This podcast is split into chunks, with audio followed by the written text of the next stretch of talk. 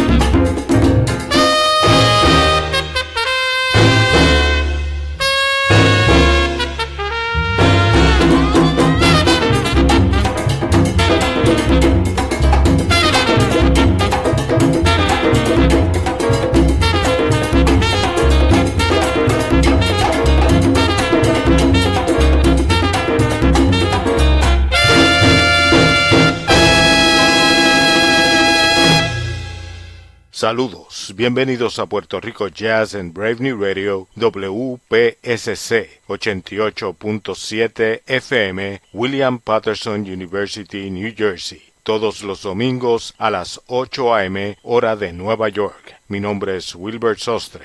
En la edición de hoy de Puerto Rico Jazz celebramos el 60 aniversario de una de las grabaciones emblemáticas del jazz latino, Jazz Españole del percusionista Luis Sabú Martínez. Este álbum grabado en el 1960 salió a la venta en el año 1961.